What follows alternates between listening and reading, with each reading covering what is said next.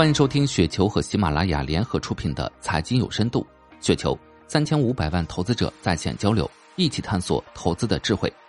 听众朋友们，大家好，我是主播费时。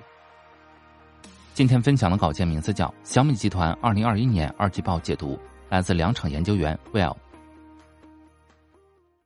一、总营收和经调整利润连续两季历史新高。二零二一年二季度，小米集团录得营收八百七十八亿人民币。同比增长百分之六十四，净利润八十二点七亿人民币，同比增长百分之八十三点九，经调整利润为六十三亿人民币，同比增长百分之八十七点四。在超越市场预期的同时，总营收和经调整利润连续两个季度录得历史新高。本季度营收的高增长是预期之内。小米在七月宣布，小米 Q 二全球智能手机出货量排名第二，仅智能手机业务的营收已可匹敌二零年 Q 二总营收五百三十五亿。这还未考虑物联网和互联网收入。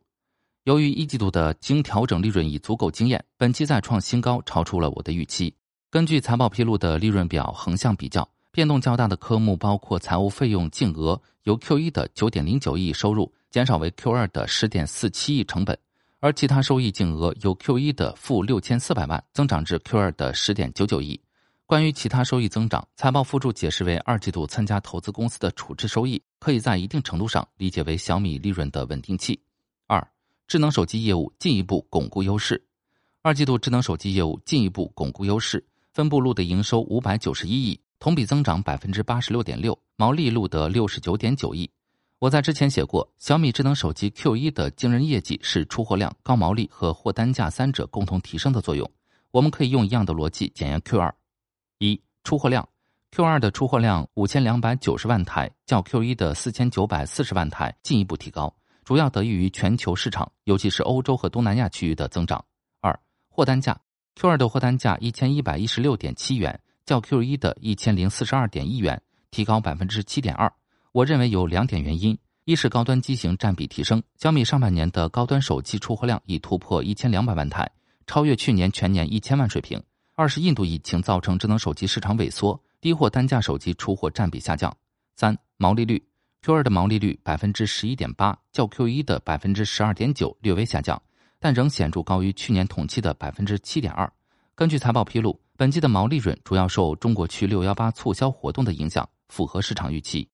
关于智能手机业务，提示两点关注事项：一、中国区线下市占率由 Q 一的百分之七提升至 Q 二的百分之七点八，整体感觉偏慢。考虑到由渠道商支持的荣耀回归，值得进一步关注。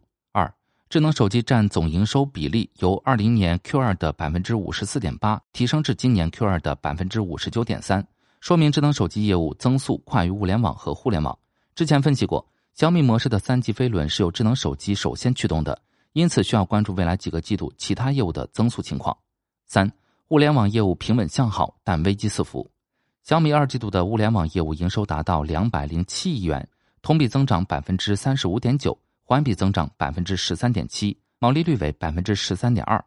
物联网是过去几个季度的老大难业务。我还记得二零 Q 四的物联网营收同比增长仅为百分之八，不及全年预期。毛利率百分之十二点一，笔记本和电视营收同比下滑。而当下小米已经连续两个季度将营收同比增长恢复到百分之三十五到四十区间，毛利率也恢复到百分之十三到十四区间，说明整体在平稳向好。但是，我认为要提示物联网业务看到的问题。一、电视业务，根据财报披露，Q 二的全球电视出货量是两百五十万。虽然中国区连续十个季度出货量第一，但这个数字是一八年 Q 四以来的最低值，而且还是在 Q 二刚发布新品的背景下。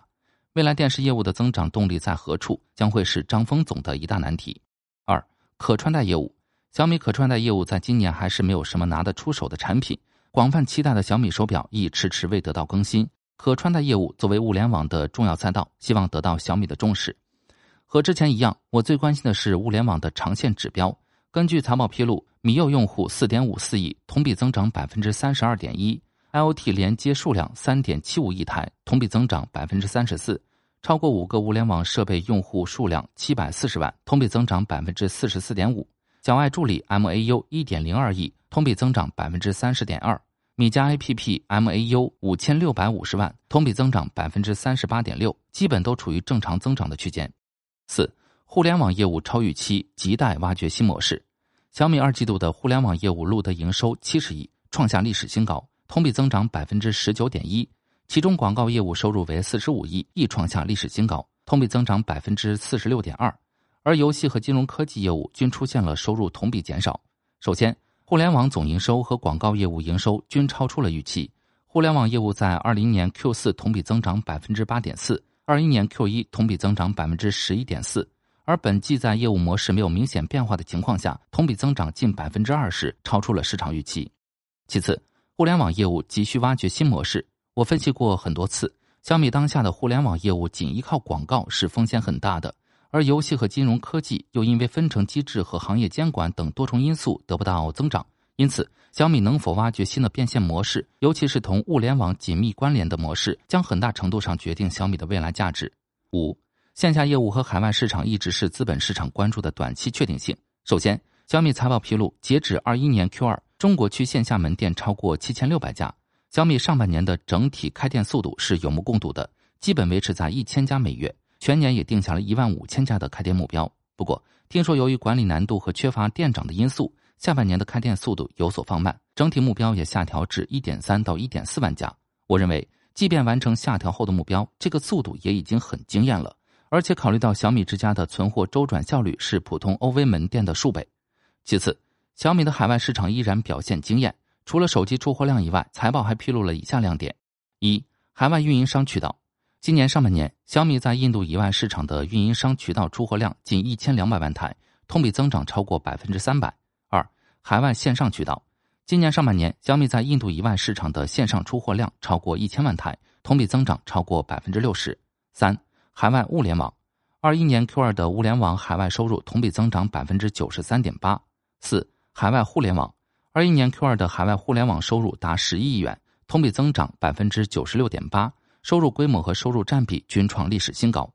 六、估值和股价，最后聊聊大家关心的估值和股价。一、估值非常合理。从相对估值的角度，在经历近期市场大跌和财报发布，小米集团的动态 PE 已经回落到十六区间。PEG 就更不用说了。从绝对估值的角度，当前的股价未达到胜诉前期的水平，亦低于员工股权激励的初始水平。二、回购箭在弦上，小米集团尚有四十六亿港币的回购额度未使用，本轮回购的最高价在二十七点二港元，因此小米的股价支撑力度很强，下行空间非常有限。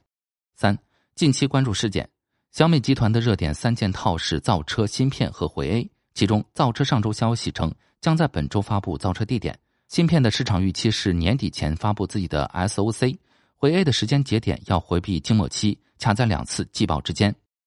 以上就是今天的全部内容，感谢您的收听。